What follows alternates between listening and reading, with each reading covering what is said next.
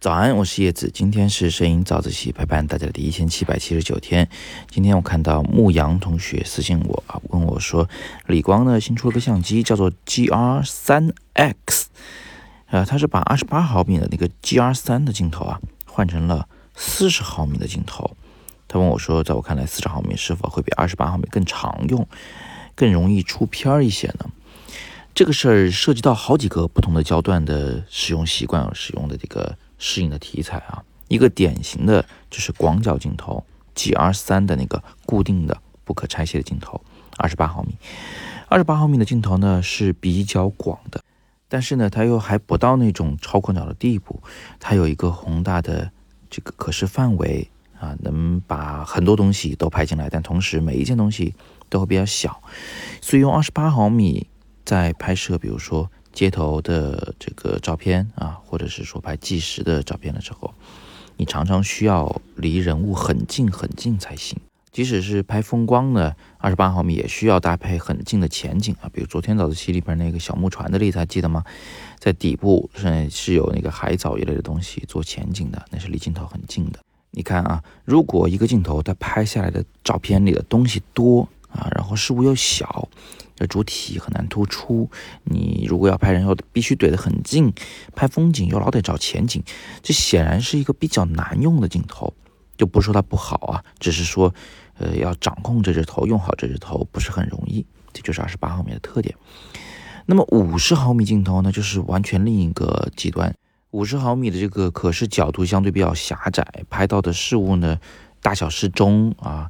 嗯，它是这个拍下来的画面不容易显得乱，再加上这个小景深效果又比二十八毫米要明显一些，这背景容易模糊起来啊，这个画面就变得更加的简洁。那如果说二十八毫米很适合去做就摄影的构图的加法的话，五十毫米呢就非常适合做摄影构图的减法，那看上去画面是更有序的。嗯，在初学者眼中，五十毫米会是更好用的镜头，因为它拿起来。就可以把背景虚化，拿起来就可以，就是拍这个人的时候，同时躲掉周边的人，也不用去在拍陌生人的时候怼得很近啊，心里面不一定会有就各种各样的矛盾啊、纠结呀，也不一定要去跟陌生人讲话，你可能就把这个照片给拍完了。所以五十毫米对于初学者来说确实是好用的。那在夹在它俩之间的，其实还有一个焦段，我们一般会说是三十五毫米。那三十五毫米呢，既具有一点点广角的那种张力啊，二十八毫米的那种那种宏大感，但是它又不是很夸张，而且呢，它又有一点那种五十毫米镜头的那种呃内敛的感觉，呃，拍摄的场景不至于很大啊，这个画面比较好掌控，所以它两者的优点它都有。那所以我自己最常用、最常用的就是三十五毫米镜头，嗯，它是一种准广角镜头。那其次呢，我就喜欢用理光 G R 三，二十八毫米镜头。再次呢，我还喜欢用这个二十五毫米的镜头啊，就我没讲错啊，是二十五毫米，因为每个厂商出的这个焦段呢不一样。就你们可能常见的二十四，但是我就是二有个二十五啊，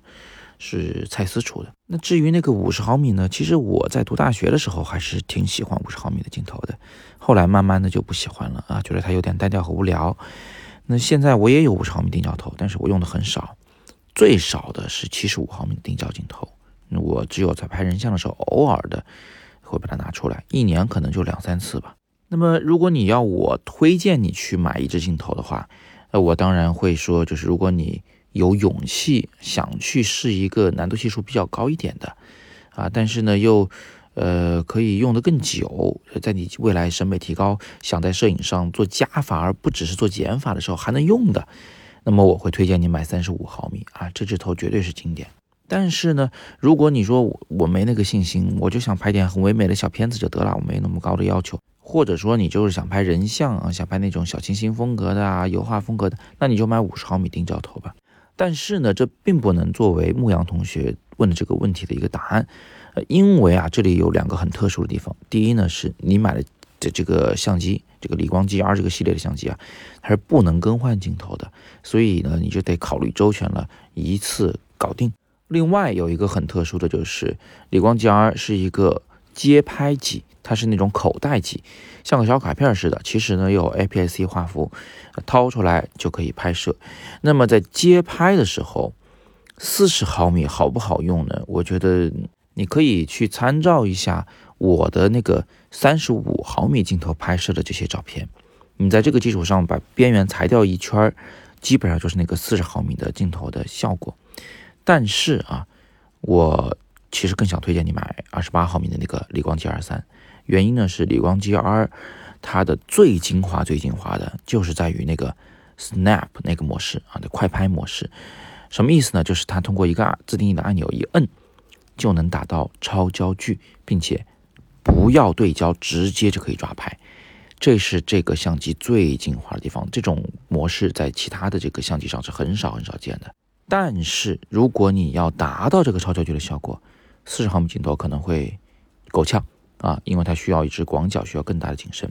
所以二十八毫米的这个时候有着非常明显的优势。我觉得理光把这个 G-R 改出一个四十毫米的啊，这个做法我自己是不太理解的。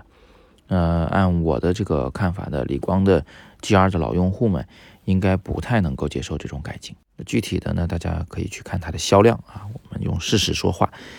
但是以上就是我给你的建议了，我还是建议你买二十八的那一只，反正像素也够嘛。啊，如果实在是构图大的地儿，大不了后期稍微裁切裁切，损失一点像素，但照片基本上还是可以用的。那好，今天我们就聊这么多吧。元旦期间在广州的课，还有我们十二月四号在故宫的课，都欢迎大家点这个语音下方的蓝色链接进去了解详情。另外，关于这个焦距的问题啊，其实我们在自由摄影师里面有非常非常详细的讲解，大家可以戳底部阅读原文去了解一下我在网易云课堂最大最全的摄影课程《自由摄影师 Plus》。今天是摄影早自习陪伴大家的第一千七百七十九天，我是叶子，每天早上六点半，微信公众号以及喜马拉雅。摄影早自习，不见不散。